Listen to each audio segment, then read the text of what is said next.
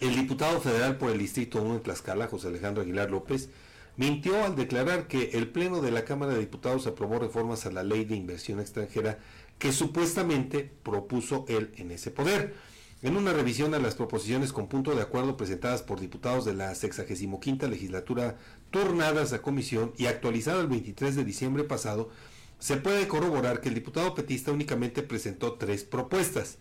La primera de ellas es un exhorto a la Secretaría de Infraestructura, Comunicaciones y Transportes para que justifique los incrementos excesivos a las tarifas de peaje en la red federal de autopistas que fue presentada el 16 de febrero de este año y que tiene estatus dependiente.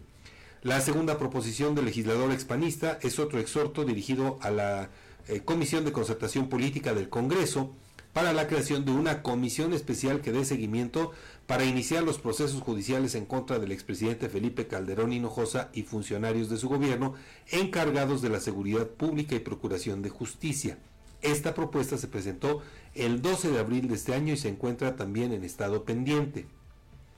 La tercera proposición presentada el 18 de abril es un exhorto más dirigido a la SADER a través de Segalmex para establecer un precio de garantía no menor de 7 mil pesos para la tonelada de maíz y de un precio mínimo de 8 mil pesos para la tonelada de trigo panificable y cristalino producido en los estados de Sinaloa, Sonora y Baja California.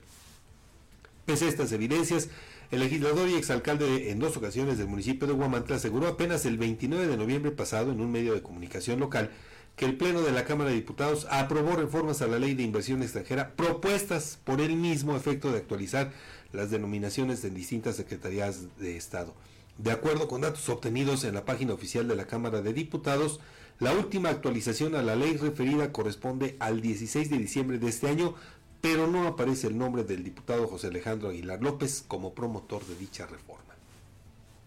Bueno, los famosos otros datos. como en todas partes.